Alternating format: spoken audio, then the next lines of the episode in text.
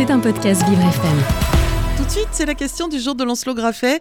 Ce matin, il se demande pourquoi les filles sont-elles meilleures en lecture. Bonjour Lancelot. Bonjour Dominique, il y a toujours un préjugé qui persiste. Les maths, c'est un truc de garçons et les filles, leur truc c'est la lecture. Une idée reçue qui vient d'être en partie confirmée par une note d'information du ministère de l'Intérieur au sujet de la lecture chez les filles. Elles qui, semble-t-il, sont plus performantes que les garçons d'après une étude faite dans le cadre de la journée défense et citoyenneté dans laquelle un test est effectué, évaluation réussie pour 75% des participants, mais qui est mieux réussie chez les filles. À noter que cette journée peut être effectuée à partir de 16 ans à la suite d'un recensement à la mairie.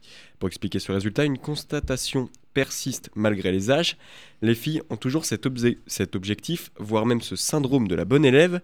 Chez les garçons, l'échec est beaucoup plus envisageable. Dans le cas contraire, les filles sont exclues de fait, car pas dans la norme. Une habitude qui est cultivée jusque dans le cadre familial, où les filles reçoivent plus souvent des livres que les garçons. Au niveau international, ce phénomène se vérifie aussi pour des tests comme le PISA par exemple. À l'âge de 9 ans, les filles sont plus performantes que les garçons à la lecture, et cela serait surtout lié à la nature même de l'exercice. S'il est notifié de façon claire que c'est de la lecture, alors les filles auront plus de facilité.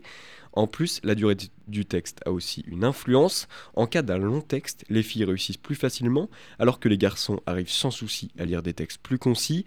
L'âge a aussi une influence sur les performances. Les différences se lisent surtout chez les plus petits, un niveau qui se rééquilibre au collège entre les filles et les garçons. Il n'y a donc de raison de continuer à dire que la lecture est un truc de filles. Simplement, elles ont des facilités souvent plus tôt. C'était un podcast Vivre FM. Si vous avez apprécié ce programme, n'hésitez pas à vous abonner.